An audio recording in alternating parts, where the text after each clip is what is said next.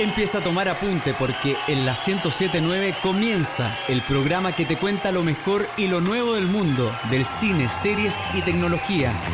Es hora de Fan Site. Conduce Héctor Tito Vergara y Feña Hernández. FM Sombras, siempre contigo.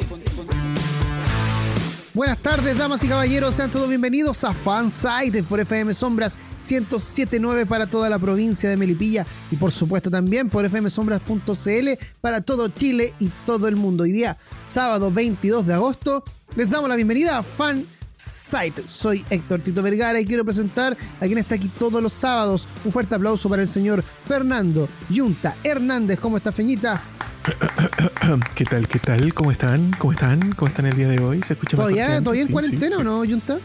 Sí, todavía en cuarentena. Estamos en proceso de, de, que a alguien se le ocurra llegar a decir que Maipú podría llegar a estar en transición. Ojalá que no. Pero, pero lo veo difícil. Sí, es como una presión de las comunas vecinas. Ah, claro, claro. Bueno, y también está alguien que ya está libre, que puede correr desnudo por las calles de Santiago. Un fuerte aplauso para el señor Francisco Panchito Romero. ¿Cómo estás, Pancho? desnudo voy a correr siempre y nadie me va a poder detener. Estoy bien. Eh, me, me, gustó eso de buenas tardes porque si no me equivoco este es el penúltimo sábado que vamos a tener el horario de invierno. Mira. Porque acuérdense que la hora se cambia el 5 de septiembre. Vamos a tener una hora menos ese día. Así que sí, las mañanas, las mañanas están. O sea, está amaneciendo más temprano. Vamos a estar más una hora menos en la casa, weón. Eh, chicos, ya con el tema de la cuarentena, eh, estamos, sabemos que están aburridos en sus casas ustedes, pero ya están liberando algunas comunas. Eso sí, cuídese, mire que lo que pasó en Santiago a inicio de esta semana con Horrible. el molchino fue terrible. Ay, ay, ay. ¿Lo vieron no, ustedes, no. cierto? Sí, sí, es una mezcla de malas decisiones y, y apremio. Bueno, es una mezcla de cosas, no, no hay un solo factor ahí. Yo lo que no entiendo es tanta la desesperación, porque ¿cómo va a ser posible que tengamos que hacer fila para todo? Bueno, ya se entiende el contexto que tenemos que hacer fila. Pero es, uh -huh. es como, era como, no sé, era como si estuviéramos en Navidad. Pero es que no, ni, ni eso, porque en Navidad pasa lo mismo. Se llenan, o para el día de la mamá, se no, llenan pero, los molas. Pero es como... que tiene, tiene, tiene, sí, pero es que seamos honestos. Por eso siempre digo, más allá de las malas decisiones del gobierno, que son bien malas, eh, el chileno tiene esa el latinoamericano es muy consumista, muy aspiracional, necesita tener cosas en sus manos para decir que está bien. Y si le dais un 10%, ¿qué crees que va a pasar? Ah, pero gasta el 10% de lo que quiere. Agregando eso, igual yo quiero pensar, quiero pensar, porque igual lo pienso, pero quiero pensar que no, no toda la gente tiene, tiene mala intención y por ahí eh, el martes leí un tweet de una persona que decía, yo estoy haciendo la fila acá en, una el, niña. en la tienda, claro, una niña, porque si no compro ahora la, la, la pastilla. pastilla. Hoy es más temprano la pastilla. No, es que si no quedo embarazado, entonces tengo que... Claro, entonces esta niña decía, si no compro, no tengo para qué vender y no tengo después cómo alimentar a mis hijos. Sí, o sea, sí, se entiende igual un poco el... Sí, es súper justificable, el tema, pero el porcentaje de gente que tiene real necesidad de ir a comprar para vender, otra gente por ahí dijo que en qué grado moral estoy si salgo a comprar por necesidad para revender. No es un tema moral, no es un tema de apuntar con el dedo, es un hecho. Sí, pues, si sales, te contagias y contaminas. Es súper complejo manejar esto, más allá de los gobiernos. Pero, pero llevemos Sí, alegría pero- a la gente. Exacto. Ya. Sí, pero Ya, había volve- gente que sabía que iba a ven- a- iban a vender zapatillas y e iban a ir a comprar zapatillas para uso Ahora, voy a ser voy a ser súper, tal vez muy incorrecto en lo que voy a decir, ¿ah? Porque hay necesidad y la necesidad tiene cara de hereje, pero trate de no fomentar eh, el comercio ambulante. Pero ojo, ahí más, más allá de echarle la culpa a la gente, también hay que echarle la culpa un poco también a, la- a las autoridades y a Sí, la claro. misma, a los mismos local que no, o sea, al, al, al mall, ¿cachai? Que no, no puso la, Sí. la- el contingente necesario Sí, para resguardar ahora, todo eso, ¿cachai? Seamos seamos súper honestos, los chinos en May, lo digo con conocimiento de causa, eh, se hacen la América, weón, vendiéndole a los extranjeros que venden de forma ambulante y ahí hay un gran negocio, incluso hay comisionistas de por medio, entonces si no hay, antes no había un ojo en eso, es como que no, no pasaba, ¿cachai? Entonces ahora, pff, ya, pero Exacto. no fue por Ya. otro lado, ya. Partió bien cargadito el programa. Sí. Redes sociales. Sí, recuerde que se puede comunicar con nosotros a través de Twitter, Instagram y también Facebook, arroba fansitecl y en facebookfansite.cl. También todas nuestras redes están disponibles en nuestro sitio web www.fansite.cl. Y si quiere escribirnos o pedirnos alguna canción o enviar algún audio, lo puede hacer a través de nuestro WhatsApp, Panchito. Más 569 50 83 48 16 es el WhatsApp de Fansite. Bueno, y ahora nos vamos a los titulares. En Fanside, estos son los titulares. Vuelve Batfleck en Gloria y Majestad. Ben Affleck personificará al hombre murciélago en la próxima película de The Flash. La teleserie continúa. Le sigue lloviendo sobre mojado a Miel Gibson. Ahora tiene problemas legales con su marca. ¿Llegan o no llegan? Disney Plus confirma fecha de arribo, pero deja fuera a un importante protagonista. La polémica de la semana. En prisión preventiva se encuentra Nano Calderón luego no, de no, apuñalar. No, no, no, no, no, no, no, no, la otra polémica. El ah. papá de Nano Calderón, no tampoco. no, tampoco, la otra, la otra. Acusan a la plataforma de incitar a la pedofilia tras anuncio de documental. Pronto a estrenarse, estamos hablando de Netflix. Datos que no son de cartón. Series, música y más en los recomendados. Soy Héctor Tito Vergara junto a Fernando El Yunta Hernández y Francisco Panchito Romero. Esto es Fan Site. El sitio donde confluyen todos los fans. Escuchas Fanside por la 1079 FM Sombras. Y partimos el programa de hoy, sábado 22 de eh, agosto, eh, fecha posterior al cumpleaños de nuestro querido amigo Tito Vergara. Así que le mandamos un abrazo, el cariño de todo el público en este momento. Y ahí estamos con todo el power, con todo el power para que la gente para que la, la gente nos deje ¿Quiere, su mensaje. mandar algún saludo, Tito? Mandemos saludos. Mandemos un saludo a toda Ya, la a gente ver. que, que- que nos sigue. Sí, no, yo- digamos las cosas como son. Saludos a los amigos de Pagua.cl que estuvieron en los comienzos de Fanside. Saludos a la, a la Fanny Chan, al Pato Snow. Un abrazo grande. Abrazos para ellos, sí. Ha pasado mucha gente por ahí. Oh, oh, mucha, mucha información. supieran. Yunta. No, no era Si supieran. A todos le- les ha ido mejor, sí. Pero no importa. Seguimos siendo más entretenidos. Hoy mandémosle un saludo también a, a Ricardo. Montaner. A Ricardo, En la escala a, de Ricardo Montaner, ¿cómo te sientes hoy? a Masterlink2312 Ya. en Twitter. A que ver. siempre está todos los sábados ahí con nosotros y también nos tuitea. Oye, y nos manda fotitos de algunos. Em, de al- algunas joyitas que tiene respecto a, a cositas ñoñas. A ver, como autógrafos, sí, fotos, sí. Nosotros ahí no le podemos dar RT porque tiene el. Cerradito. Sí, tiene Ah, candadito. ya, Ya, ya, Pero muy bien. siempre nos escribe y nosotros le damos like ahí. Abrazo gigante para Ricardo, entonces. Buena sí, onda, buena abrazo enorme. Oye, vamos con la Ya. información porque eh, hubo nueva nueva continuación. Sí, nuestra teleserie tiene para rato, yo creo. Eh, ¿Se acuerdan que la semana pasada conversamos sobre el tema de la Miel Gibson? De los eh, abogados que habían llegado con un cese y desista por la por ocupar la, la- la foto de, de Mel Gibson en el en el envase de la miel. Bueno, esta semana se supo que los abogados habían desistido de emprender ac- acciones legales, más bien decían que había sido Mel Gibson el que eh, desistió de las acciones legales.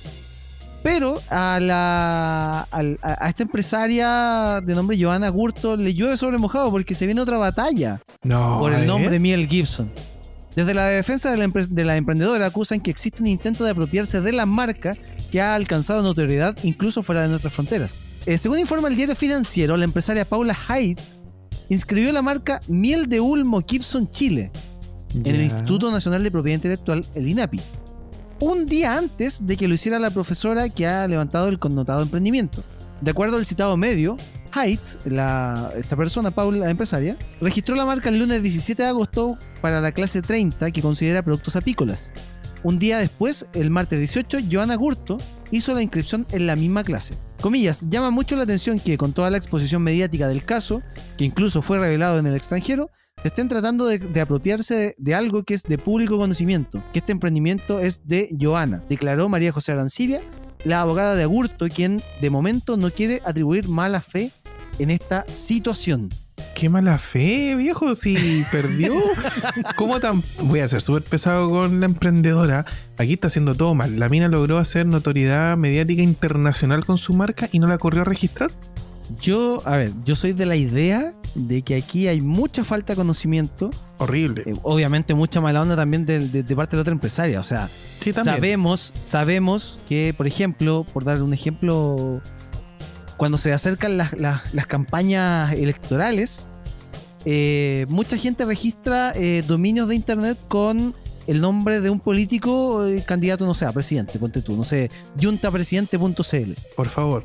Porque Vote sabe que en algún momento, si ese, si ese político se candidatea, obviamente va a necesitar el, va a necesitar el dominio y tú, te- y tú se, lo, se lo puedes vender en cualquier momento. ¿Cachai? Y Claro. al precio que, que queráis. Pero son En el- parte del juego también. Claro, en el caso de las marcas, eh, existe una. mm, Hay, hay una, una regla, no, no- no sé cómo llamarla en sí, de que cuando, por ejemplo, tú estás usando una marca y la decides inscribir, pero alguien se te adelantó, la persona que la lleva ocupando un buen tiempo y puede eh, dar fe de que la está usando hace mucho tiempo, tiene la prioridad en registrar esa marca. Eso quiere decir que en este caso, si Joana eh, hace una, un- una apelación a la INAPI, ella puede perfectamente ganar la, el, el- el caso y quedarse con la marca porque ella la estaba usando hace mucho tiempo y obviamente tiene todo el, el revuelo que causó la semana pasada, de que fue ella y todo el cuento. No sé si tiene el derecho. No, no, no, no digo el derecho, pero sí tiene la prioridad a favor claro. de ella, claro, porque ella fue la que está ocupando la marca hace mucho tiempo, a pesar de no haberla inscrito. Y acá también se puede eh, eh, dar cuenta de que a lo mejor la otra persona que inscribió esta marca, porque más encima le pone como miel de Ulmo Gibson Chile, Pero eso significa que vende miel, ¿cierto? sí, pues. Pero pierde todo el, el chiste. Miel Gibson, el miel de Ulmo. No, no, no, pero es que tú puedes ponerle un nombre. eh, De un- fantasía. Inscribes una marca y claro, Sí, le puedes claro. poner una fa- un nombre de fantasía. Y, si tenéis la marca registrada, podéis eh, sacar regalías si otra persona lo está ocupando. Pero claro, acá eh, sí, yo, yo encuentro que es un poco, un poco de mala fe. Y esa típica pillería del chileno en aprovecharse de esta situación sabiendo que eh, estamos hablando de una profesora que tiene un emprendimiento y seamos, seamos sinceros, es un es un, una pyme, no es un emprendimiento, una pyme que de un momento a otro, por, por una causa de, de falta de ingresos, tuvo que hacerlo, ¿cachai? No, no vamos a, discutir la necesidad y, y está- bueno, súper, ¿cachai? Pero sí me imagino, porque estoy en un grupo de, emprendimiento donde todos la apoyaban, imagino una emprendedora con el meme de, Felipe Abello con una mantita, una pobre emprendedora, ¿cachai? Y, y como que eh, me molesta un poco que sea todo tan apoyémosla porque está emprendiendo. Bueno, es profesora, debería tener un poquito más de, audacia en su accionar y haber registrado el tiro. Ya, pero seamos sinceros, o sea, hace un par de meses atrás cuando empezaron esto de, la, de las clases online, pasó el caso de un profesor que eh, los alumnos lo agarraron para el fideo y le dijeron, profe, apriete Alt F4 para silenciar al, al otro y al final el tipo salió de la clase y no pudo volver a entrar. ¿Cachai? Hay un poco de desconocimiento con el tema digital. Y Sí, eso es también viene por la brecha digital que tenemos hace un montón de tiempo y que todavía no se ha logrado superar. Pero claro, acá también hay un poco de mala, mala intención del- de la otra persona. No, No, sé qué opina. Tito. Sí, yo, yo coincido contigo, Pancho. Yo creo que acá. Yo creo que es reprochable el, el tema. Yo entiendo el- lo- esto del- de la audacia y ser vivaracho y, y te gana el quien vive. Pero mm, sí, sí, podemos reconocer de que a esta emprendedora. Eh, no, como que le falta información al momento de crear su, su empresa, su emprendimiento. Ahora, digámoslo, lo más probable es que haya sido un emprendimiento totalmente casero, Sí. y, y después de que esto ex- explotó o explosionó, ahí ella tomó un poquito el peso de lo que se le viene y que de verdad la marca era muy importante y por eso decidió ir a inscribirla y se encontró con, con este, esta sorpresita. Pero eh, independiente de eso, sabemos que lo está haciendo mal, pero es muy, muy mala leche apropiarte del nombre. es muy mala de- miel, pensé que es. No, apropiarte del nombre de, de algo que fue tan mediático. Si es el tema. Exacto, exacto. ¿Cachai? Entonces, más lo que costó que peleara con el, el tema de, de- de Mel Gibson y que ahora sale con esto una, una persona acá que no estamos hablando de alguien, no sé, del, del típico flight que lo hizo. No, lo Pero, hizo una tipa que. mm, pero aquí hay, hay, hay, hay, hay algo súper importante que le puede servir de lección a todos. O sea, de que aquí se, aquí se aprenden De- lecciones, se aprende. Sí. de buenas, de buenas y malas intenciones no vive la gente. No, no puedes esperar No, que alguien no haga mal, ¿cachai? Por eso tienes que correr primero a, mar- a- a registrar tu marca. Porque Juan está lleno de gente que puede llegar y, y bajo ciertas circunstancias legales y todo, hacerte la vida un poco difícil. Así que Tienen que eso. Tienen que aprendernos a nosotros que tenemos todo en regla, ¿cierto? eh, sí, chiquillos, pero eso sí, ¿Vamos a un le tema? informo que, que ahora, no, le informo que ahora ¿Ya? tenemos que eh, Cambiar llamar el al programa Fonsite. Fonsite. y le ponemos Ya. la cara a Luis Fonsi y, y nos demandan. Fonsite. Vamos con despacito de Luis Fonsi con Daddy Yankee aquí en Fon. Cambiamos los temas. ya no hablamos de cosas ñoñas. Así que el próximo bloque, en extenso, lo de Hernancito. Sí. y una entrevista con Daddy Yankee. Recuerde que si se pierde este programa o se perdió alguno de los anteriores, como el de la semana pasada, que pusimos música del recuerdo, lo puede escuchar a través de nuestras distintas plataformas de podcast. Por ejemplo, estamos precisamente en la versión podcast en Spotify, Apple Podcast y también en TuneIn, como también en Google Podcast. Ahora, si quieren escuchar la versión completa, versión radio, porque en la versión podcast no suena la música, pero la versión radio así completita como lo escucha acá, lo puede hacer a través de la plataforma de Mixcloud en mixcloud.com y también puede descargar la app para que nos pueda escuchar. Y por supuesto, también nuestros programas están disponibles en www.fansite.cl, también con los videos de YouTube del canal Fansite TV. Fun, Funsite. Fonsite. Sí, Porque nos hicieron cambiar todo el line-up. Sí. Y Ya. vamos a de hablar del nuevo éxito de Denis Rosenthal.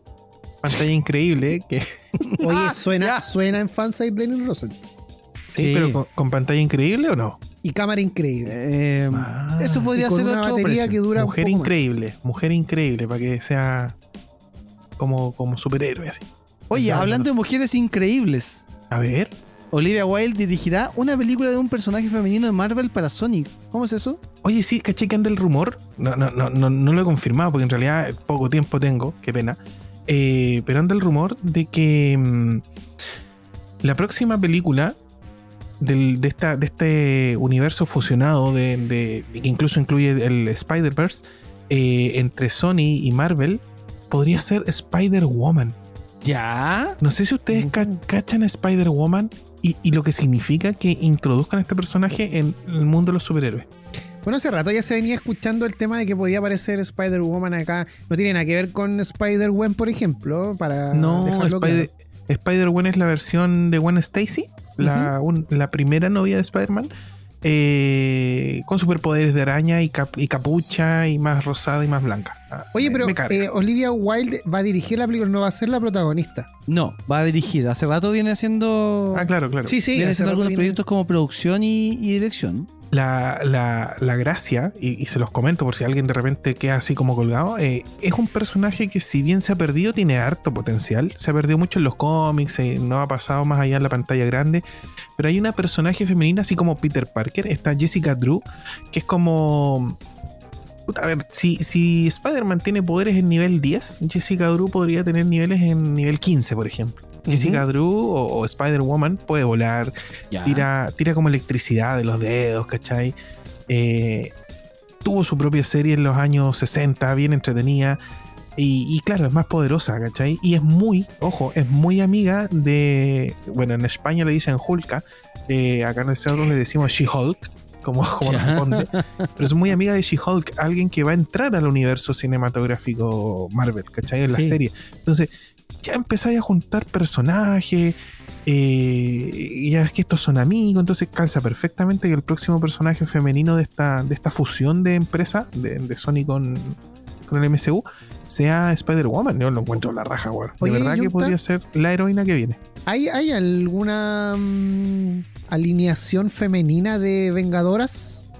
Como para Sí. verlo más adelante. Sí, lo podríamos tocar porque existe, existe y, y me parece súper importante que veamos la- la- las mujeres fuertes que podrían venir más allá de, de, Capitana Marvel, que podrían aparecer en el, en el MCU o en, o en realidad en el universo de superhéroes, ¿cachai? Ujú. Pero sí, sería interesante tocar estas, estas agrupaciones femeninas y sobre todo hablar en, en- en individual de lo que podría venir por cada una de ellas. Me, me parece un contenido entretenido eso, muy entretenido. Sí, sería, sería bastante entrete.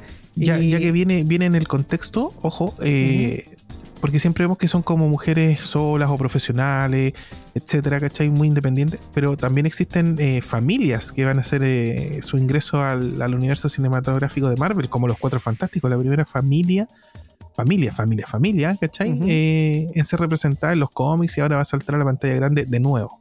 Buenísimo, buenísimo. Entonces le-. ¿Le tenemos fe entonces a este proyecto? Eh, si es Spider-Woman, yo todo el rato, viejo. Debería, y debería pegarse un salto eh, gigantesco en cuanto a participación femenina en, en la gran pantalla. Yo espero mucho, mucho, mucho que pase eso. Eso.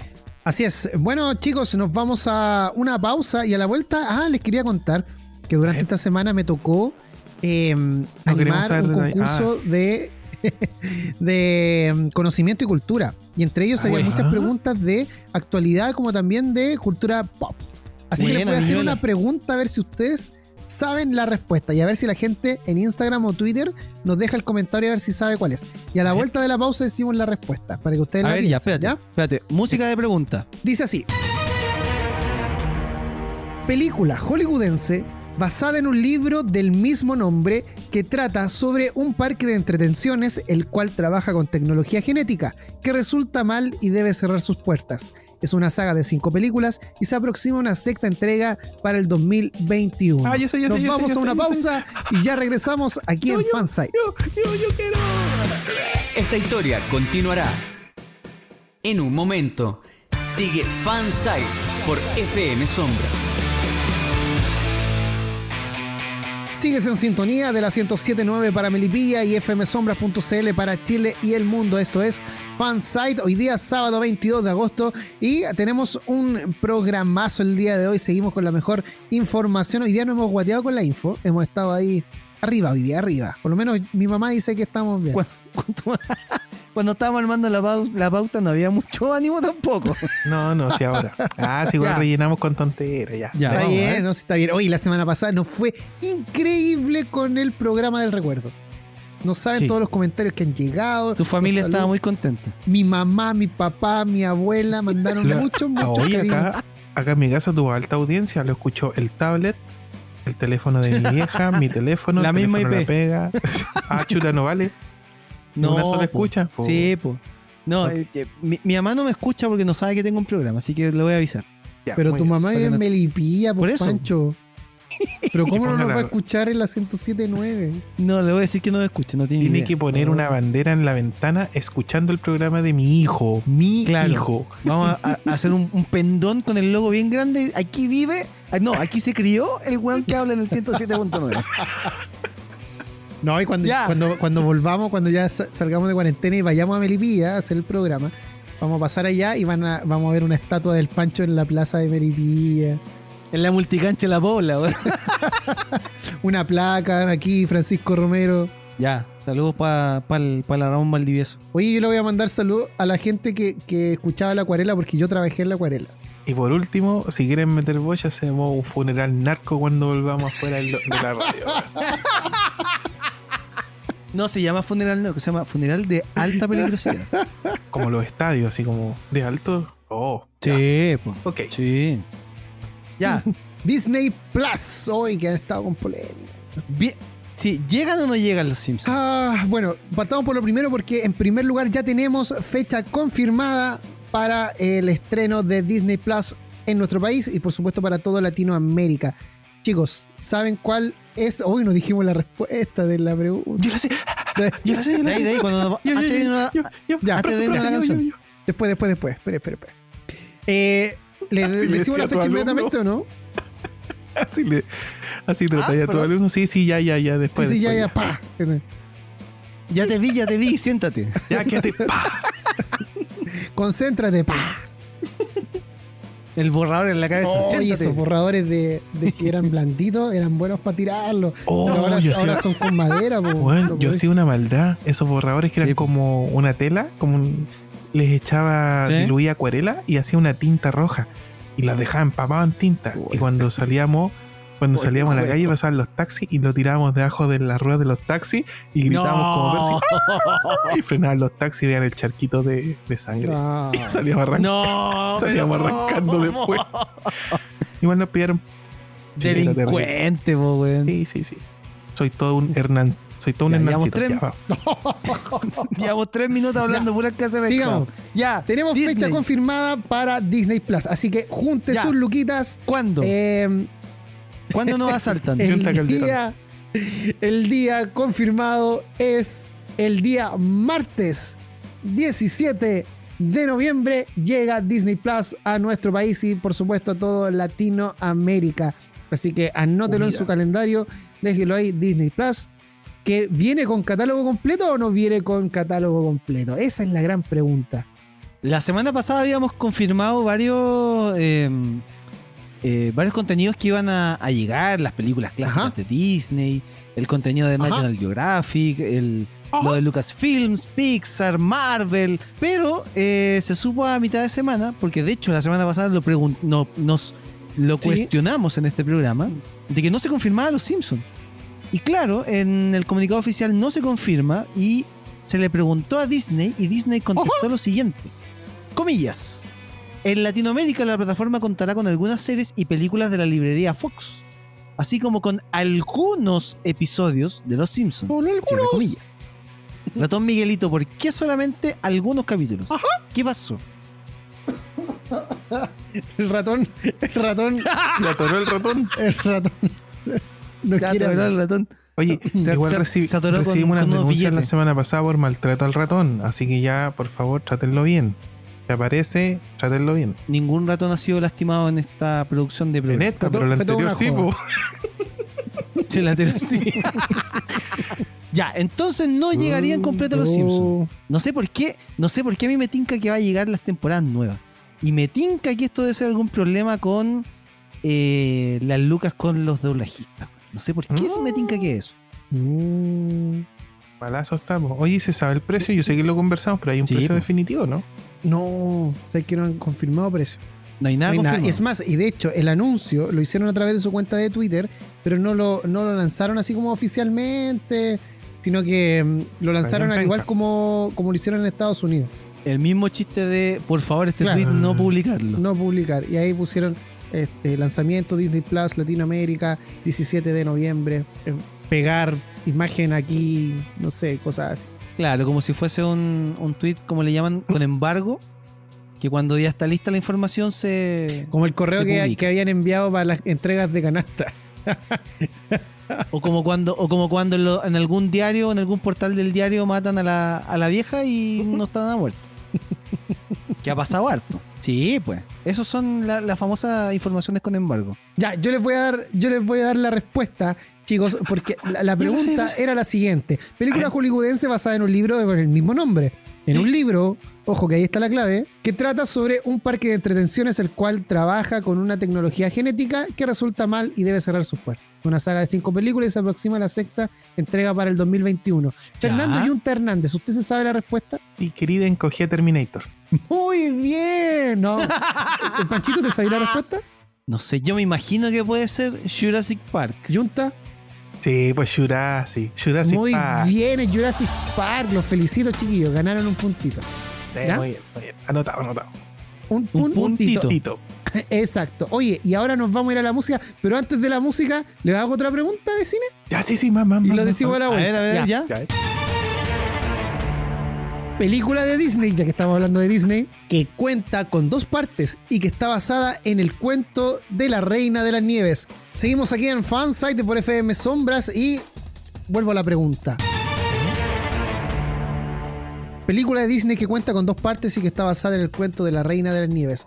Junta, Kung Fu Panda. no. Panchito, La Reina de las Nieves. ¿Esa es Alicia en el País de las no. Maravillas? No. No. No. La respuesta ¿Cuál correcta, a ver si la dijeron en Twitter. Y veo que en Twitter sí respondieron correctamente. la respuesta correcta es Hay que retuitear. La esa- vamos a retuitear, esa respuesta. que intensamente. No, era Frozen, la Oh. reina de las nieves, hombre.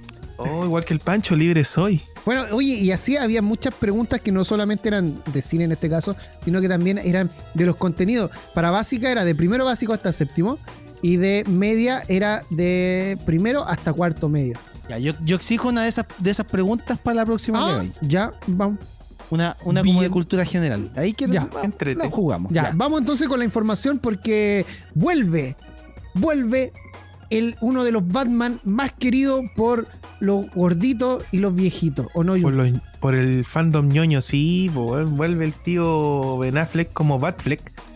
Y, y extrañamente, a, a lo mejor estamos disparando más mal, pero extrañamente tiene mucho cariño de parte de la gente, weón. Eh, algunos lo criticaron, que era el peor Batman, otros que no, no, no encajaba. Sin embargo, yo me atrevo a decir que por lo menos en, en el, en el fandom de DC Universe Chile, eh, Ujú. Un fandom bien simpático, tengo amigos, eh, goza de buena reputación el hombre, ah, le gusta su personificación de Batman y es porque es un Batman más eh, enraído en carne, más gordito, más viejito, no es el típico mino bacán, superheroico, entonces se genera cierta empatía. Ahora, hay varios Batman que tienen ese, eh, ese estado físico, ¿cachai? Y por eso no dejan de ser Batman. Exacto. Es como, el- es como el- la categoría adulto Ah, joven. muy bien, me encanta. Me siento un adulto joven. Adulto contemporáneo. Adulto joven pandémico. Precisamente este, este Batman eh, estaba, era un Batman. Retirado. Así que no, lo, lo- lo hace bien. Ahora, Sí. el, el Ben Affleck actúa como Ben Affleck en todas las películas. No le pidamos más allá de, Sí, eso. son de esos actores Pero que son ellos. le, pegó, le pegó bien al personaje. A mí sí, sí. Yo encuentro bacán. Me cae bien el Batfleck. Yo me acuerdo, yo me acuerdo que lo habían vapuleado harto cuando, Sí, cuando lo anunciaron. Cuando se Mira, anunció, que- claro. De que no, Ben Había una Affleck, ¿cómo página se que le se ocurre? llamaba funsite.cl, parece que era. que también se quejó cuando salió la noticia. Sí, hay, Yo lo recuerdo. hay que ser honesto. Cuando salió lo criticaron, que no está en- en- no, no da con el, con el tono y bla. Todo lo que queráis. Pero lo mismo estamos haciendo ahora con Robert Pattinson. Ahora, la diferencia es que Robert Pattinson brilla. Que pensé otra cosa. ¿cachai? Sí, viene con Entonces, brillo propio. ah, es, Y este como, vampiro de verdad, pues, weón. es como, sí, po. no, ese brilla, es como la tuitera, la Ale tuitera. así. Bob, Bob brilla, sí. Era Carmen. Pero para engrosar la noticia, para no quedarnos así como que vuelve nomás, eh, vuelve la película The Flash. Esta película Y después va a haber película de él. Es ¿de que es el tema, ya no estaría integrándose, obviamente esto no está 100% confirmado, pero no estaría integrándose a otros proyectos dentro de, seguramente Oh. porque va a chocar con el, el, el Batman que brilla. Ya. Va a ¿cachai? chocar. y no queremos que choquen porque nadie quiere chocar, ¿cachai? No son tiempos para chocar. Entonces, eh, igual da como No, lata porque nada. lo vamos a ver a pedacitos. Ahora, ese Batman en The Flash, pensando en ese flashback que tuvo en la Liga de la Justicia Batman donde se ve en un futuro, pensando en lo que podrían hacer con Flashpoint, son los viajes en el tiempo y que Flash cambia la línea temporal y tiene mucha relevancia Batman y el papá de Batman en esa serie, eh, podría ser que encaje perfectamente este Batman de Ben. Otro Batman no. Le, le ponemos la fichita a Batfleck en la, la película de The Flash, que yo sé que muchos la están esperando, lo que yo.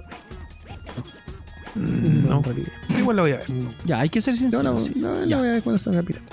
Oye, tenemos información también eh, respecto a lo que se viene el día de mañana, porque también nos han preguntado qué pasa con la noticia de lucha libre, qué pasa con la noticia de lucha libre, van a dar noticia algún día de lucha libre. La hemos dado, pero eh, en, los eventos, en los eventos grandes.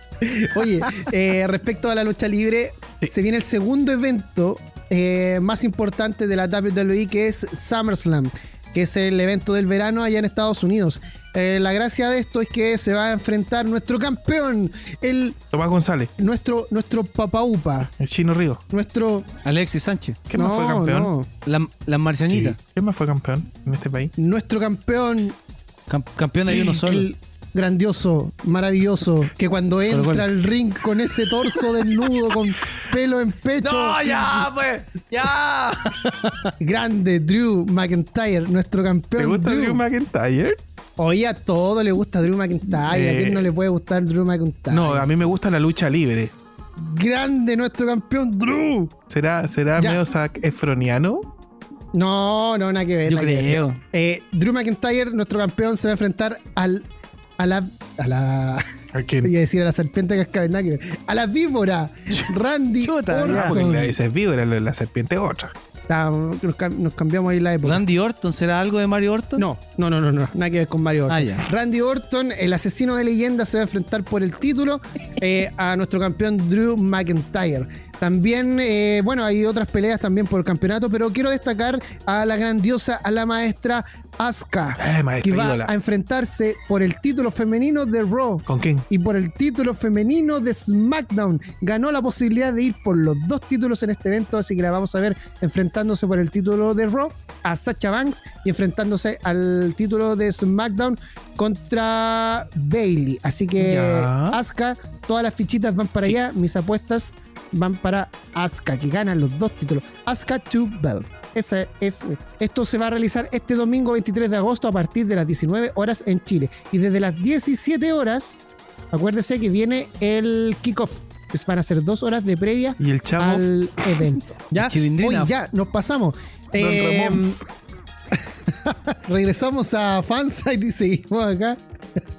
que me da risa los chiquillos porque mientras suena el tema, se ponen a hablar puras tonterías. La polémica, la otra polémica de la semana, que no fue tampoco la de Hernán Calderón Argandoña, es la Junior. polémica Oye, qué de. increíble. Oye, pero ¿sabéis qué? Ya, no vamos a meter el que- tema. Ya, Vamos a ver. Por, Ya, ya, ¿sabes qué? más que tejido. uno se aleje Panchito de música tema, de, de como igual- weas de matinales. Na, na, na, come on. Ya, vamos al primer plano. Ya.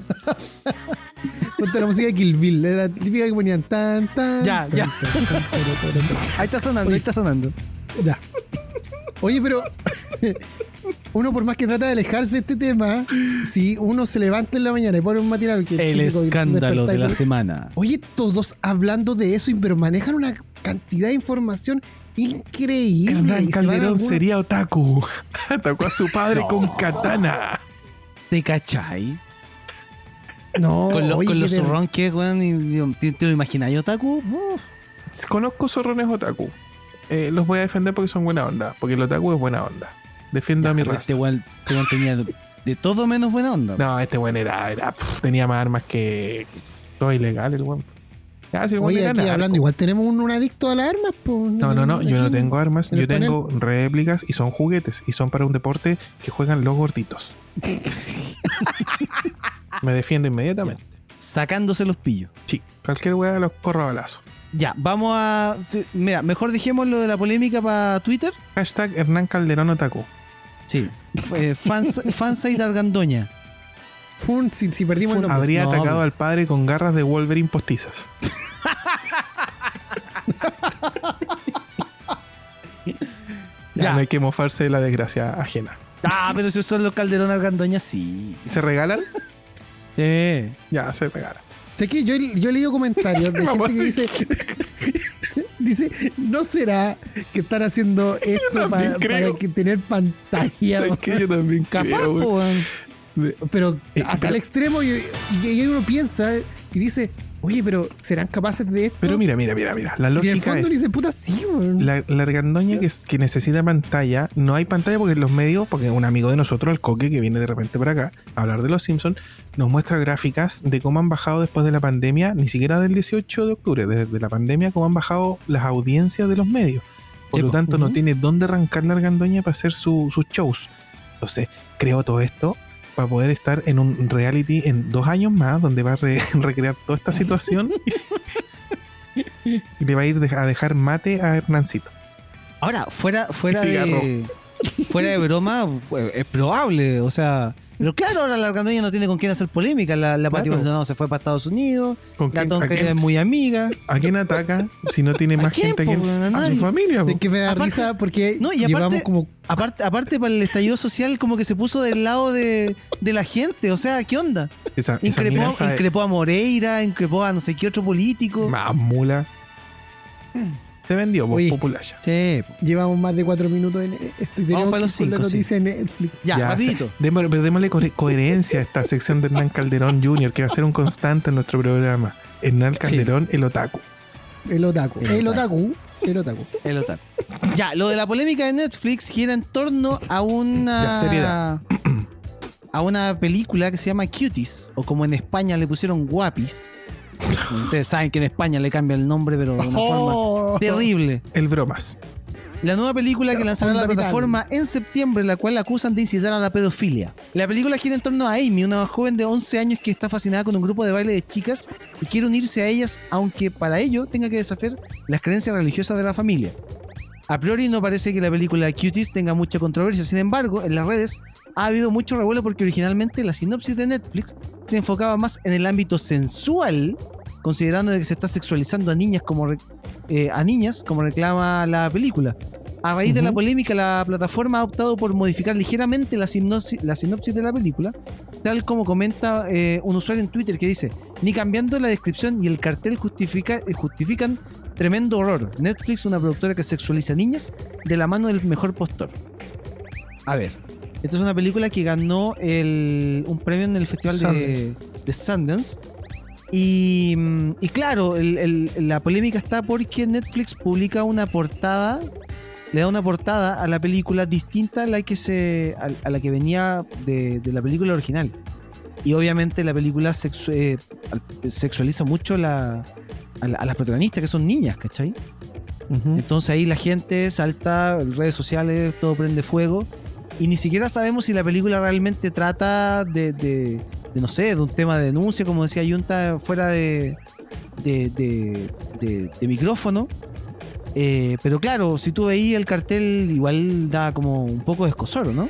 Sí, mira, a mí, a mí este, este tema trae varias aristas, como siempre, todo en la vida. Eh, lo primero, me metí a, mi- a- a hablar a los chiquillos y veo el hashtag y decía, oh, esto es, es para conversarlo. Inmediatamente me puse a investigar y cuando empiezo a ver mucha gente diciendo eh, que Netflix, la fiesta se acabó, el típico de, de Party Sober, y, y- y dije yo, ¿qué pasó? O sea, que están subiendo estos compadres, me meto y claro, lo primero que veo es este cartel extremadamente chocante, niñas pequeñas en posiciones y poses de mujeres grandes, ¿cachai? Me resultó como... eh, sigo, sigo medio, no choqueado, pero sigo como golpeado, lo encontré muy fuerte. Veo la descripción y la descripción no hace alusión a algo que sea como en tono denuncia, no es como el, eh, la película que habla sobre la sexualización de los padres eh, o, o- o la industria, que no, no, no tiene un tono de denuncia. Entonces, claro, tú lo que ves ahí es que Netflix está subiendo una película con una sexualización de niñas de 8, 9 años, 10 años, no más que eso. 11 años, dice 11, acá en la 11 descripción. años, Claro. 11 años, eh, por supuesto que es brutal, por supuesto que es chocante. ¿cachai? Más allá del contexto, todas las cosas que se han ido sabiendo, esto es brutal aquí y siempre. Pero también hay que dar el beneficio a la duda de cuál es el tono de la película que no hemos podido ver. O sea, a lo mejor si es una muy buena película de denuncia de una situación que se está eh, suscitando en un, lugar puntual, ¿cachai? El problema es que, como dice Pancho, eh, todo prende en fuego, la gente se enseguece como callo feria y van con antorchas a quemarlo todo. Entonces, sí, es chocante, sí, molesta, pero tampoco he visto la película para poder opinar y decir que Netflix está eh, apostando por la pedofilia. Ahora, O sea, infiero de que si alguien hizo este movimiento, este hashtag, debe haberla visto. no. Es que la película no se ha estrenado todavía. Se Ah, no se ha estrena, estrenado. se estrena el Contra- 9 de septiembre, ¿cachai? Por, el por tema eso, está en que, claro, en la, la- mira, te voy a leer la descripción que aparecía en Netflix. Dice, Amy tiene 11 años y se queda alucinada con un grupo de baile de chicas. Para unirse a ellas, empieza a explorar su femenidad, desafiando las tradiciones de su familia. lo que pasa es que es una familia de, de corte religioso. Entonces, él, eh, y tiene una amiga que es mucho más rebelde. Y lo otro que le gusta mucho es el twerking, ese de que mueven el, el culo. ¿ya? Eh, Sí, Eso sí. todos lo saben. Entonces, ok, lo- los niños siempre imitan, eh, en su inocencia siempre está imitando, no tienen ni idea de lo que están haciendo, pero, está, pero es todo lo que sabemos de esta película. Entonces, este, este hashtag, este movimiento es a raíz de la descripción inicial y a raíz del póster inicial, no de la película en sí. O sea, nuevamente estamos eh, ataca- atacando desde la visceralidad y el desconocimiento. Y no significa que estemos a favor, para nada. Pero puta, de repente la gente se deja llevar y tira piedra y después entiende las cosas. Ahora, ahora claro, viendo, viendo la imagen, eh, porque yo no conocía la película, no, no tenía idea de esta polémica tampoco.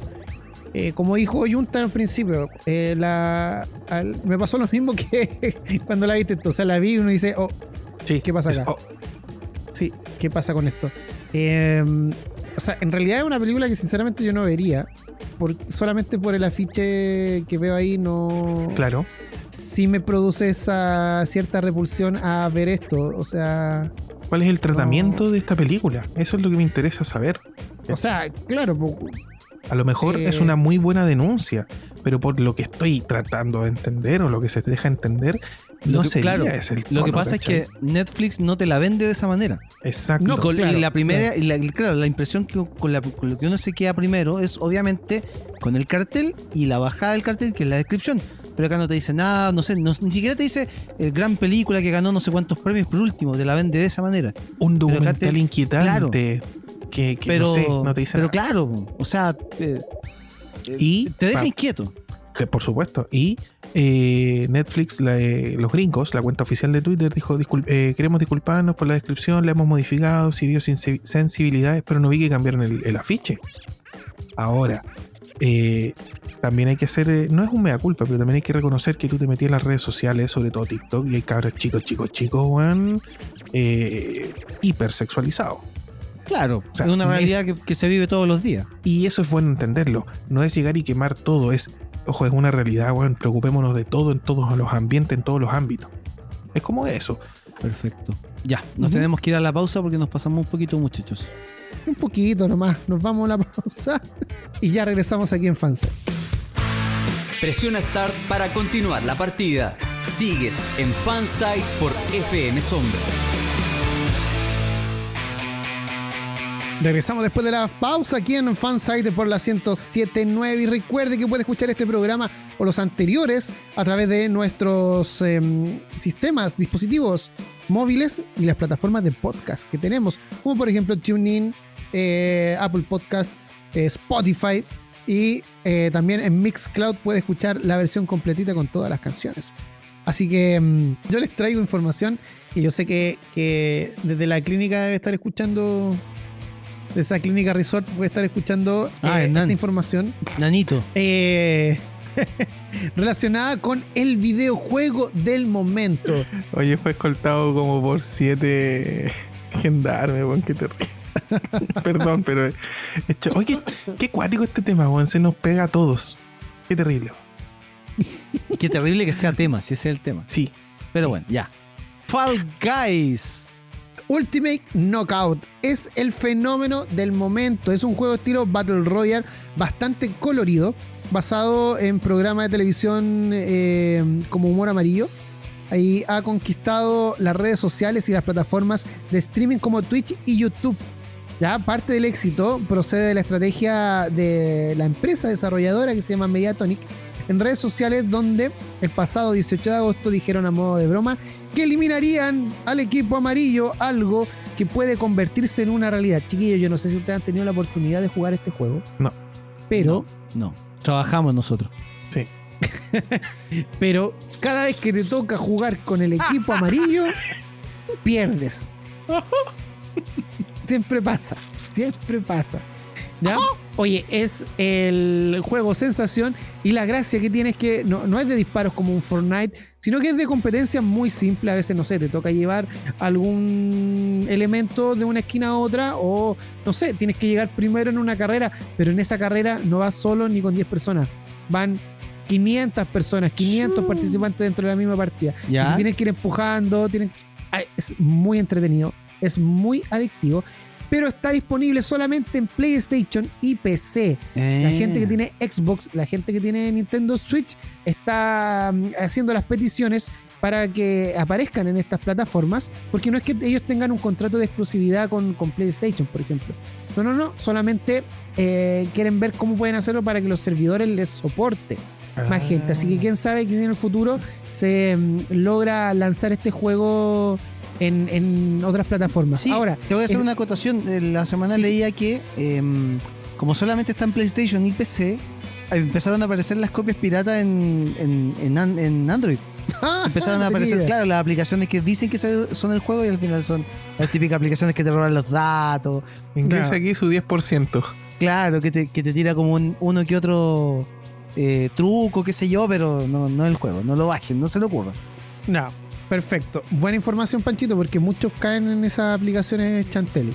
Eh, bueno, es importante decir que salió como broma eh, una insinuación de parte de uno de los desarrolladores al decir de que eh, podrían eliminar al equipo amarillo definitivamente del juego. Ya. Y esto, como les decía hace un ratito, es porque la gente dice que si te toca el equipo de amarillo, pierdes. Que está como maldito. Además que tiene cierto parecido con los Minions, entonces a la gente no le gusta. Eh, han hecho la petición y ellos dijeron de que mm, si retuitaban un tweet de parte de los desarrolladores y llegaban al millón, ellos iban a hacer desaparecer al equipo amarillo. Y hasta ahora no están llegando a la, a la meta. Y en caso de que lo lograsen hacer, sería eh, estaría entre los 20 tweets más retuiteados de la historia. Así que se, ve, Ah. se ve bien complicada la, la situación. Eh, otra cosa importante es que en redes sociales los desarrolladores celebraron el millón de seguidores con un GIF repleto de personajes del equipo amarillo. y luego de todo el éxito que ha tenido este juego, que de verdad le ha ido bastante, bastante bien en muy poco tiempo, eh, muchas marcas y compañías están interesadas en aparecer en él y consciente de esto, Mediatonic, que es la desarrolladora, está llevando a cabo una competencia en la que eh, se le dará la oportunidad a una marca a aparecer en el juego en forma de disfraz al mismo tiempo de apoyar una causa eh, benéfica. Van a hacer una subasta ¿Ya? y, la- y quien se quede con la subasta va a poder colocar su marca en los personajes y a la vez también esta platita se va a ir a, a una ONG. Eh, Fall Guys disponible solamente en PlayStation 4 y PC y para la gente de Nintendo y también de Xbox tenemos muchas, muchas noticias sobre ofertas y descuentos que lo vamos a decir a la vuelta. Pero antes de irnos a la música, chiquillos, Panchito dijo que se quería arriesgar con una de, de conocimiento. Ah, ya, a ver, pregunta. Música de pregunta, por favor. Música de pregunta. Esta es la pregunta para niños de básica, así que deben saberlo. Ah, ya.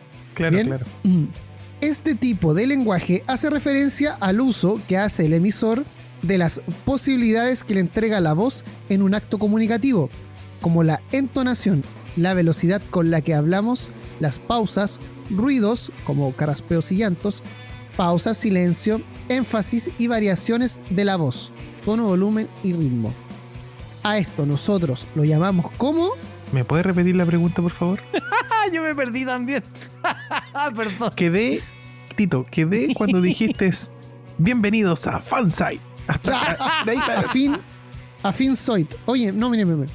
De nuevo, de nuevo.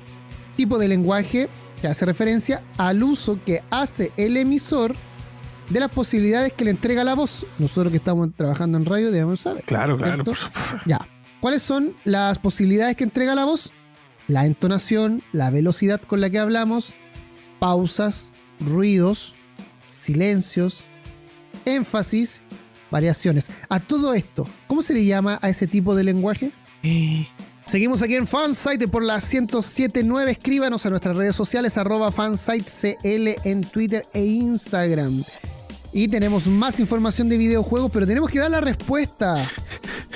¿Es necesario? Fue Sí, sí, sí. fue traumático. Panchito dijo que se quería ar- arriesgar.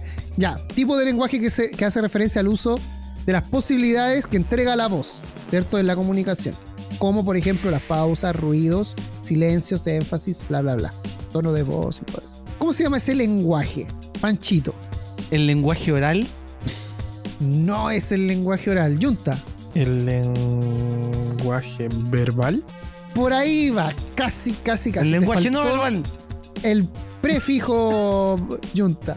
Es el lenguaje paraverbal. No. Paranormal, ahí está. Ahí está. Paraverbal. Yo Anabel, tú Anabel, nosotros Anabel.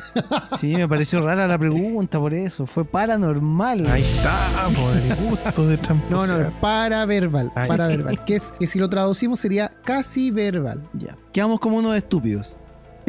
Y no sabemos más que un niño de básica. Exactamente.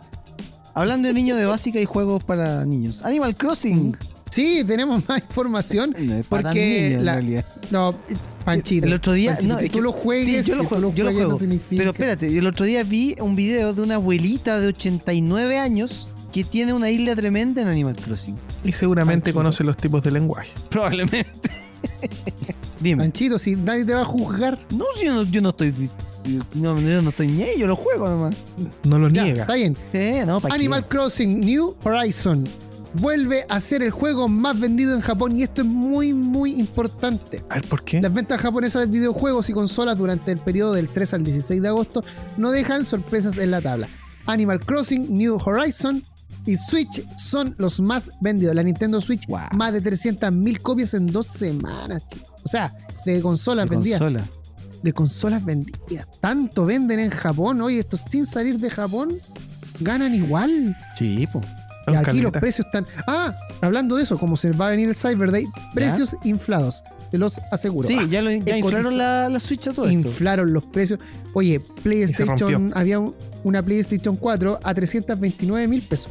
Y ya era cara. La misma, la misma, la misma, 430 mil No, pesos. anda cagada. 430 mil pesos. O sea, lo No, subieron terrible. 100 mil Yo, pesos. yo me molesta porque yo hace, hace rato que ando detrás de comprarme un- un- una bolsa de globo, pero ya no me sirve porque los inflaron. Ya. la semana pasada la Nintendo Switch eh, rondaba alrededor de los Era 350, bueno. 360 mil pesos valor promedio en el retail. Actualmente ya subió a 400 mil pesos la consola pela. Sin ningún juego, nada. No, están, están mal. Bueno, así que aproveche entonces estas ofertas digitales que les vamos a entregar a ustedes. Sí. para que eh, se ahorre platita comprando juegos. Porque aparte, compráis una de estas tiendas que terminan con Play en el nombre y llegan como 15 días después las cuestiones. No, no, no, yo voy a defender una y lo voy a recomendar abierta. ¿Puedo recomendar una tienda no? No, No, pucha. Sí, Pero recomiéndala porque yo también me compré ahí. Sí, somos dos contra uno, Tito. Sí, pues, Eh, somos dos contra uno. Oh, ya. recomendamos en Facebook la tienda Megaplay. recomiendo. Recomiendo chinos, esa es otra sección. Recomiendo consola. Megaplay es, un, es una buena tienda porque yo pedí un juego de un día para otro y me cumplieron. Sí, en mi tele tengo Mega Play. No, pues eso es para ver pirata. Para ver. Pero igual Ah. es buena. Sí, También ponga bajé. Mega Play Chile y les va a aparecer la página Facebook de los, de los chiquillos que están ahí, tienen un negocio ahí en el, en el Persa Bio Bio. Sí, despachan ellos ahí y todo. Son súper responsables con el despacho, muy buena onda. No, y te despachan el de mismo pago, día. Sí, son súper comprometidos. sí, sí. Así que si quieres dilapidar su 10%, hágalo con los muchachos de Mega Play. Sí. Ya, las ofertas de Nintendo Switch. Sí, porque ya que eh, Panchito tiene su Nintendo Switch, yo les voy a dar un datito. Porque Datito. hay 20 ofertas que son verdaderas joyitas indie. Sí, Los jugadores pueden encontrar juegos con hasta 40% de descuento hasta el próximo 30 de agosto. Ori, el juego que a mí me encanta, que lo juego en Xbox, es maravilloso, está con descuento. ya. Ya, por ejemplo, también está el Rai, está mm, el Manifold Garden, entre otros juegos en rebaja. Así que 40% de descuento los indies. Pero ojo que en la cuenta, perdón, en la el store chilena, me parece que no están. Si tiene usted una cuenta estadounidense Sí. o europea, eh, lo puede ocupar ahí su- sus pesitos. Recomen- recomendación es que se haga una cuenta gringa eh, para acceder a los descuentos. Ahora, siempre eh, también es recomendable que haga la comparación. De repente, como le decía al Tito fuera de micrófono, hay un par de juegos que están más baratos en la store chilena que en la store gringa.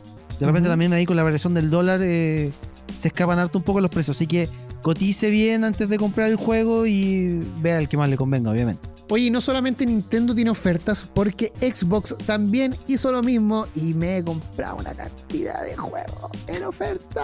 10%. Chicos, chicas, chiques, cabros, cabras, quienes tengan Xbox, aprovechen la gran venta de juegos que en realidad son las ofertas que hacen de verano, porque en el otro hemisferio del mundo están en verano. Se le está terminando ¿Ya? el verano. Se le está terminando, exacto. Es por eso que lanzaron una cantidad de videojuegos, son más de 500 juegos en la tienda de Xbox con oferta. Y puedes llegar a 70% de descuento si es que tienes eh, Xbox Live Gold. ¿Ya? Así que, ¿qué hice yo? Me compré la Gold y, y compré muchos juegos. Eh, así que, no sé, por ejemplo, por ejemplo, tiene la versión deluxe del Assassin's Creed Odyssey, que es muy bueno, a mí me encanta y lo estoy jugando, a solamente 9.975 pesos. Cacho. Por ejemplo, el Resident Evil 3, un juego que salió a la venta hace un par de meses atrás, de los 46 mil pesos que costaba, ahora está a 27.990. ¿Ya? Y así hay otras joyitas un poco más baratas. Por ejemplo, el Ori, eh, no recuerdo cuál de las dos versiones, pero me parece que es la más antigua, Ori. está a 3.000 a 3.500 pesos. La versión completa del Shadow of the Tomb Raider está a 15.509 pesos. Wow. Que hace un tiempito atrás estuvo gratis con. ¿Con el Pass? ¿Cómo se llama? Con el Game Pass. Y, eh, por ejemplo, el The Witcher 3, gran juego, y que si tú lo compras con su versión completa, eh, Es muy bueno. puedes jugarlo un año entero. The Witcher 3, Wild Hunt, a 5.220 pesos. Y así muchos, muchos juegos que están en Ofertelli. Yo me compré, les digo al tiro, el Plantas vs. Zombies, el último. ¿Qué te gusta ese juego, weón? Me gusta, me gusta jugarlo en línea. Es muy entretenido. Me salió 8000 y algo. Oh, buen precio. Me compré, me compré un Ori. Y el tercer juego, no recuerdo cuál es. Ah, el de Dragon Ball. También. ¿Cuál? El Dragon Ball Fighter Z. Ah, buena, buena. También me lo compré. Y me compré la versión. La deluxe, he dicho. ¿Ya? O sea, podemos, podemos que- decir que Microsoft está muy contento contigo. Sí, sí, sí, sí. Auspiciador de El Tito en este programa. Sí. Sí, sí, sí, sí, sí, sí. Amigo Bill Oye, Gates. lo- tenemos que irnos a la música, pero antes de irnos a la música, Ya. vamos con la siguiente pregunta. A ver. No compren globo. ¿Cuántos, ¿Cuántos metros tiene un hectómetro? Y ahora el Junta nos trae una un anime, una, una película en anime que es digna, digna de comentar en este programa. Junta, El maestro que ya nos dejó por ahí por el 2010, el maestro Satoshi Kon, se mandó una cantidad de películas de animación japonesa brutales y entre ellas tiene tal vez su obra prima en Perfect Blue, una película que es madre de muchos de muchos films que podemos ver en, en Hollywood. Ah, después les voy a contar esa parte. Pero eh, lo que le quería comentar ahora sobre eh, la necesidad que hay de, de ver Perfect Blue para todas las personas que están partiendo en el ambiente de- del cine y de la animación japonesa, es porque toca unos temas súper importantes, eh, que son estos temas de la dualidad de personalidad, eh, cómo te transforma el estrellato, cómo te- te vas cambiando, y tiene una, una pregunta que no está dentro de la película, sino que te la haces tú, y es si a través del tiempo uno sigue siendo la misma persona o va cambiando tiene un manejo, tiene un manejo de los colores eh, con, con dictando así como, como sensaciones eh, y como un recurso que le habla a tu cerebro directamente. Bueno, Perfect Blue es una obra maestra por donde se le mire y ha sido inspiración como para películas como por ejemplo Black Swan o El Cisne Negro. No sé si la vieron. Ah, Sí, sí. Eh, el director de Black Swan, que también es el director de esta gran película Requiem for a Dream. ya. Si alguien por ahí me busca el, el- el nombre de él, eh, me Te ayuda. lo busco.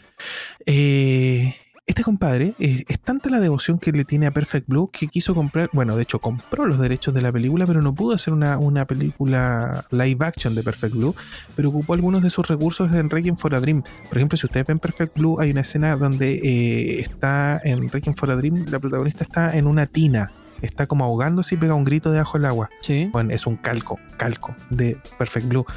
De- Ya, en te esta tengo otra el nombre del director. Dime. Darren Aronofsky. Él, él, él compró, es gran fanático de la obra de Satoshi Kon y, y tenía los derechos. Y como te digo, no pudo hacerla. ¿Y cómo se desquitó? Haciendo Perfect Blue, que es un calco a. O sea, se hizo el cisne negro, que es un, cal- un calco a Perfect Blue. Ya. Eh, es importante que la gente vea esta serie. No, no les puedo contar más allá de una trama básica de sinopsis, donde tenemos a, a Mina, que es una cantante de un grupo famoso de idol japoneses que está partiendo, que son tres chicas.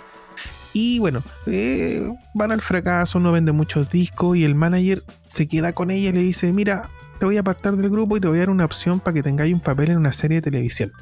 Entonces la chica cae y, y asume que va a tener que tomar este camino, pero cae en una depresión. Y en esta depresión se empieza a generar una dualidad. La, la actriz que sigue adelante, o la artista que sigue adelante, y la que está deprimida. ¿Cachai? Entonces, cuando tú ves Perfect Blue, ya no estás viendo animación japonesa, y por eso se les quería comentar como una película imperdible. Estás viendo cine puro y duro. Con, planos, con secuencias, con personajes, con triángulos, eh, con tramas, con plot twist. Tiene como todos los elementos que a uno ahora actualmente lo vuelve loco y dice, "Oh, esta película es muy buena porque tiene esto, tiene esto otro. Perfect Blue ya lo tenía, una película del año 1997.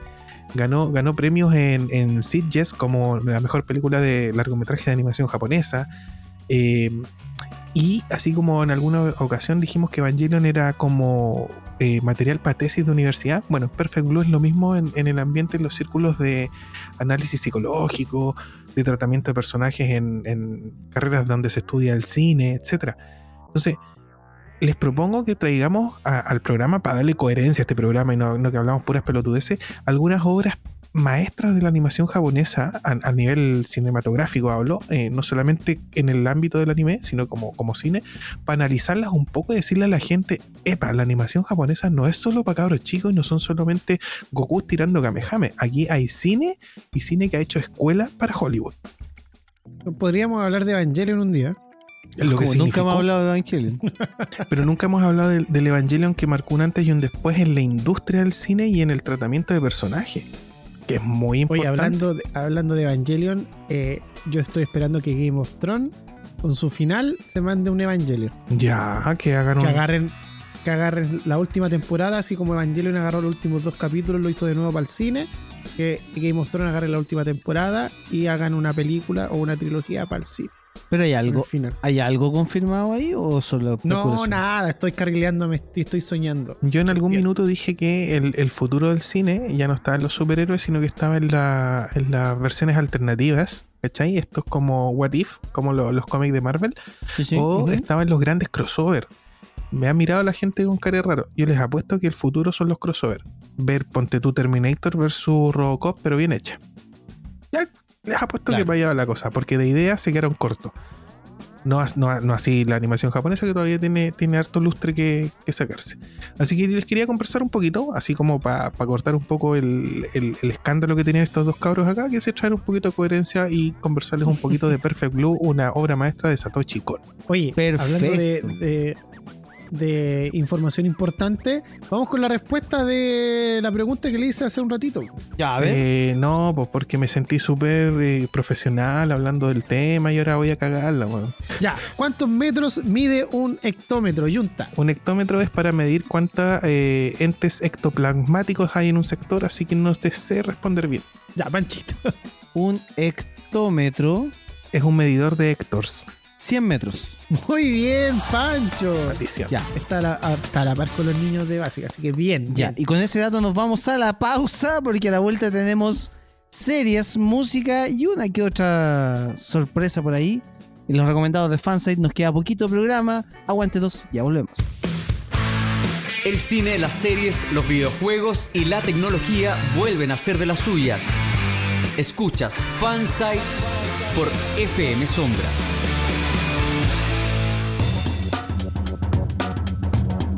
Regresamos de la pausa aquí en Fansite por la 1079. Esto es FM Sombras. Perdón, en Funsite. Eh, Junta, ¿tiene algo que recomendarnos? Aparte de Perfect Blue, también hay otra serie de anime que podrías Sí, comentar. a la es algo mucho más liviano, mucho menos de analítica, pero que extrañamente tiene algunos elementos de cosas contemporáneas que estamos viviendo en el planeta. Hace poco en Netflix eh, vi la serie completa de Akame ga Kill, una serie típica de animación japonesa donde tienes protagonistas que van eh, creciendo en poderes, cada vez tienen enemigos más poderosos, tienen que ir superándose para derrotar al gran enemigo final. Nada del otro mundo. Lo entretenido es que habla de un, de un, de un mundo, una, una tierra donde está muy en la onda medieval, ¿cachai? Mezclado un poco con, con tecnología, magia, así como un poco, no es distópico, sino que es como raro. Y hay un personaje principal, y este personaje principal es Tatsumi, un chico de campo, un, cabro de campo que anda con una espada en la espalda y tiene cierta habilidad en las luchas. Y en este mundo también hay muchas bestias peligrosas, ¿cachai? Y llega eh, a enlistarse al ejército para poder tener como una profesión. Llega con dos amigos más y a ganar lucas para poder ayudar a sobrevivir a su pueblo. Un pueblo que está eh, devastado, está mal, no tiene lucas, eh, está sufriendo por la opresión que hay en la capital. Este compadre no tiene muy claro qué está pasando con la pi- capital y él lo ve como algo bacán, ¿cachai? Voy a ir a la capital y, y- y voy a trabajar ahí con los, con los, con los policías y, y voy a ser súper criterioso. Bueno, la cosa es que no ocurrió eso y terminó involucrado en una revolución. Resulta que en Nakame ga Kill nos presentan este estado que está como oprimiendo al pueblo.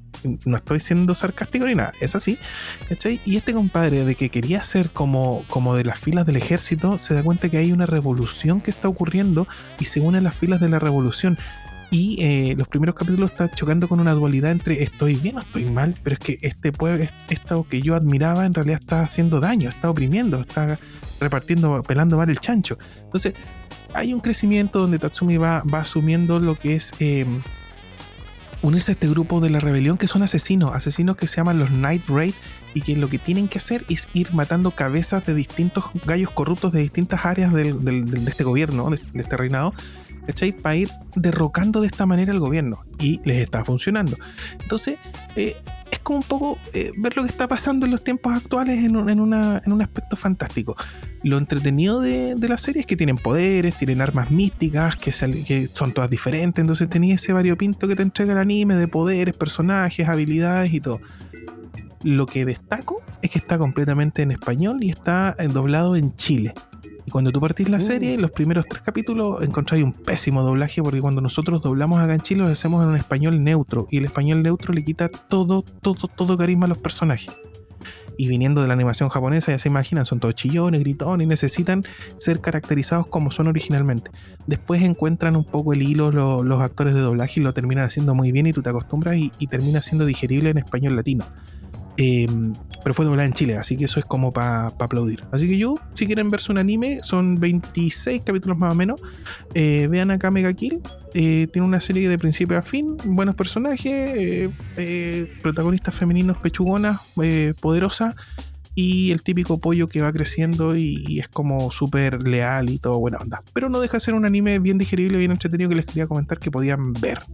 Buenísimo. Bueno. Y ahora Panchito nos trae alguna recomendación para este fin de semana, para lo que queda y por supuesto para la semana. Les traigo una recomendación a los, eh, no quiero decir más viejos, pero... Ah, a, ver. sí, a los que ya tienen una cierta cantidad de años y les gusta la música. Hace 39 años atrás, este mismo mes, en agosto. Donde nacen las leyendas. Claro. Se lanzaba eh, MTV en Estados Unidos el primer canal con eh, videoclips las 24 horas a través del cable. Esto nació el primero de agosto del 81. ¿Y por qué traigo a colación esto? Porque durante la semana em, salió a, internet un, material eh, de, un, de un autor que se hace llamar Anónimo. no tenemos Anonymous. claro. Eh, que subió a internet eh, un video con las primeras cuatro horas de la transmisión de ese día de MTV el, el primero de agosto del año 81. Lo estuve revisando durante la semana y está remasterizado. Eh, no sé qué, qué, filtro le habrán aplicado porque esto está tomado de primero una, una parte en VHS y otra parte de una cinta anterior al VHS que se llamaba U-Matic que sería de hecho del, mismo broadcast de MTV.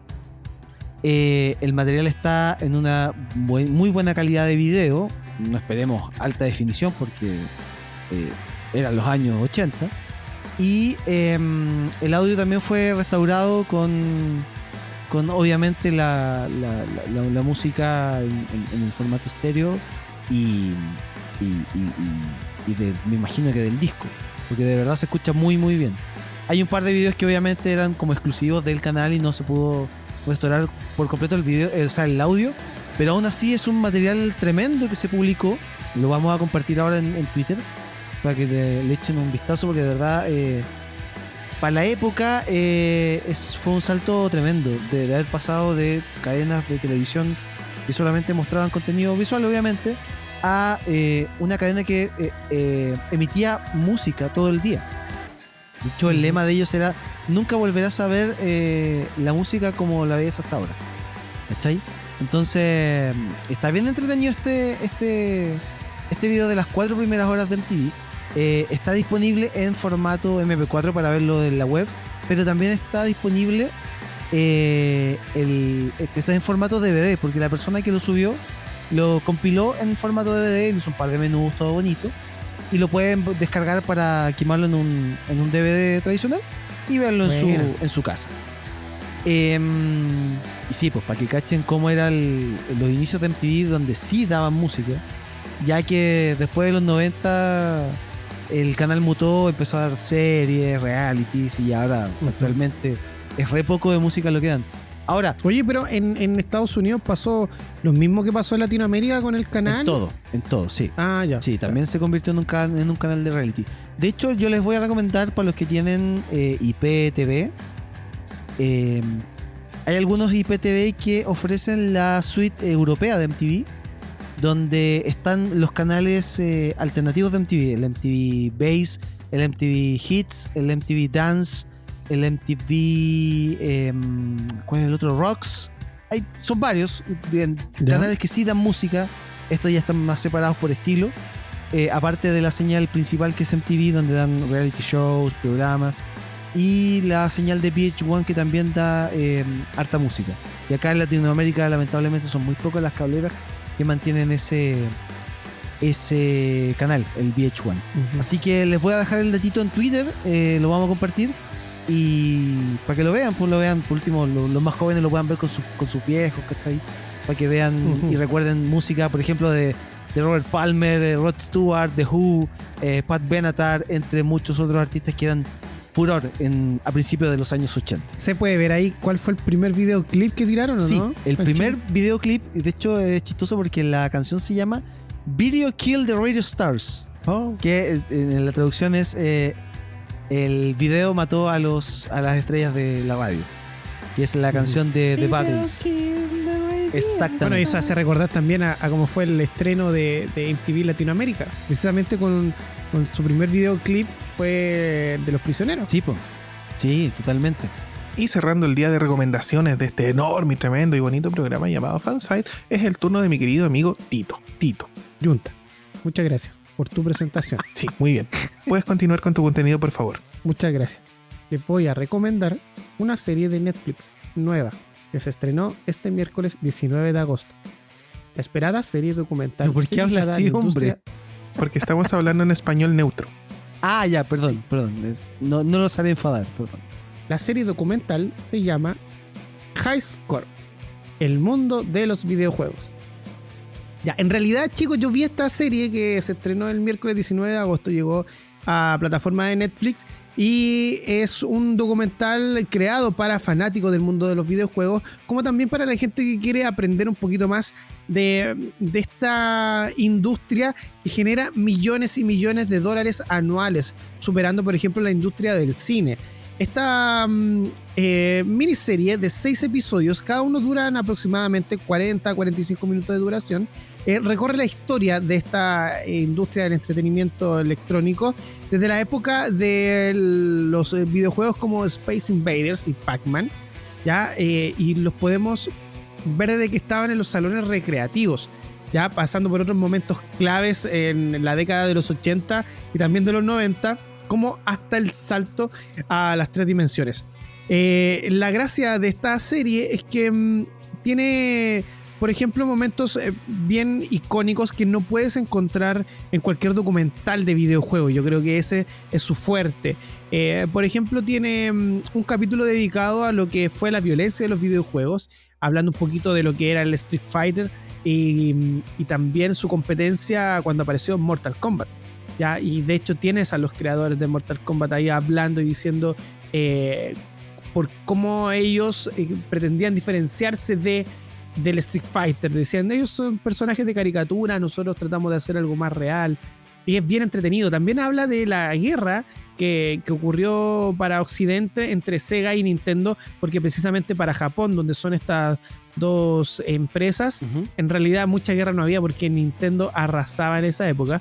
Eh, y también eh, ahí está el, en el primer capítulo que lo podemos ver, entrevistan a Howard Scott Warchow.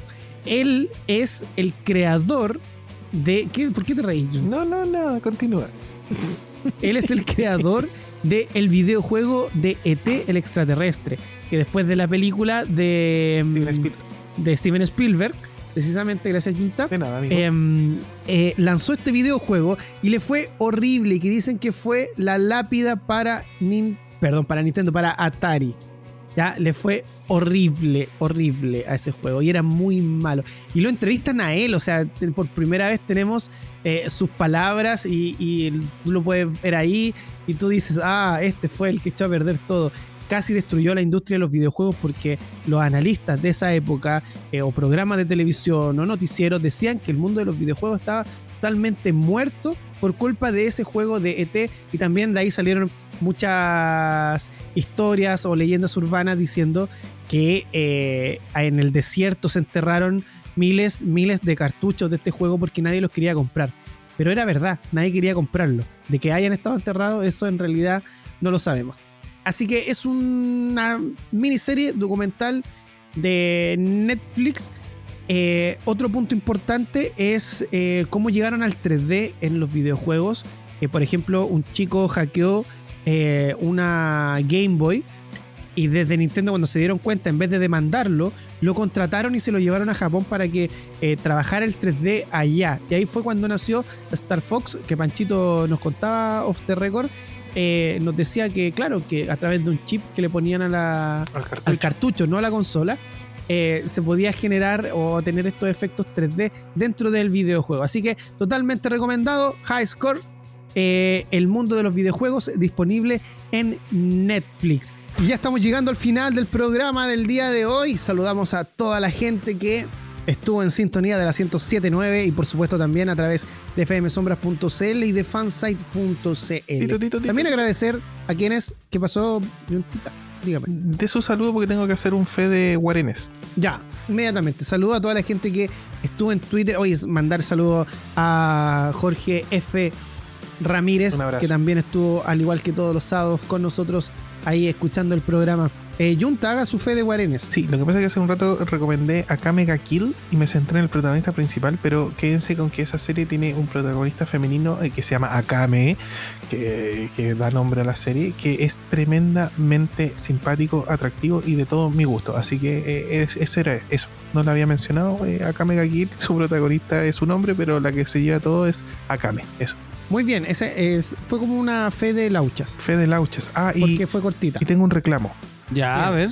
Eh, eh, eh, no me gustó la pauta de hoy día. Se puede decir eso, ¿cierto? ¿Lo puedo ser sincero? No me gustó el contenido que entregamos. Porque faltó la noticia cocodrilesca. Oh. Ya, pero era necesario. Era hiper necesario porque planean oh. liberar 750 millones de mosquitos modificados genéticamente en los callos de Florida. Y se espera que el proyecto Jurassic Park, porque así se llama, ayude a prevenir varias enfermedades mortales como el Zika y el dengue. Y no hablamos de eso. Ya, guárdalo, guárdalo, guárdalo. Lo vamos a dejar para la próxima semana. Dejémoslo para Y si se pone muy urgente, un live a mitad de semana. Sí, por favor. ¿Te parece? Ya ya, Panchito, despídase. Ya, yo me voy a despedir. También voy a hacer una fe de ratas porque el, el Junta dijo que la fe canción. de El Junta dijo que la canción de M2M era del 2001. Error, es del 7 de marzo del 2000. Ah, tenéis razón. Oh, del 2000. Así que M2M, gran canción. Oh, o sea que vamos a sacarle el bloque al Junta. Sí, le quiero mandar un saludo a toda la gente que nos escuchó hoy día, a la gente que estuvo en, en Instagram, a la gente que estuvo en WhatsApp, a la gente que estuvo en Twitter. Eh, le quiero dar las gracias también al Junta que se compró un micrófono y ahora suena estupendo. Eh, gracias a, la gente que no sale a la calle y que se cuida harto. Así que abrazos para todos y nos vemos la próxima semana. Y muchas felicitaciones por los 40 de Tito que los cumplió ayer. Así que, amigo, un abrazo oh. gigante. Muchas gracias, muchas Saludos, gracias. amigo mío, por sus 40. 40 años no se cumplen todos los días, así que disfruten. Me pasa. picado porque cumplo 29. Me pasa. 29 años pirateando, Qué mula. Ya vámonos para la casa. Ya. Ya, eh, chicos, agradecer a todos los que estuvieron en sintonía. Por supuesto, sigan en nuestras redes sociales y por favor denle like a nuestro Instagram y también a nuestro canal de YouTube. Eh, que es Fansite TV, Fansite TV. Ya vamos a subir más contenido de la semana. Soy Héctor Tito Vergara, junto a Francisco, Panchito Romero y Fernando Yunta Hernández. Hasta el próximo sábado, de 20 a 22 horas, por FM Sombras. Esto fue Fan Site. Chao. Les tengo la última pregunta. Chicos. A ver ya. ¿Música de pregunta? ¿O estamos en silencio? No, Música de pregunta. Música de pregunta. Los pájaros, cocodrilos, pollos, tortugas, avestruces, etc. Son animales que nacen del huevo, los cuales se conocen como huevones. ¿No? Ya, cerremos por fuera, por favor. Chao. Hasta acá lo mejor del cine, series, tecnología y todo aquello que nos hace fans. Héctor Tito Vergara y Peña Hernández vuelven la próxima semana con más información, música y conversación. Escuchaste Fansite por la 1079 FM Sombras, siempre contigo.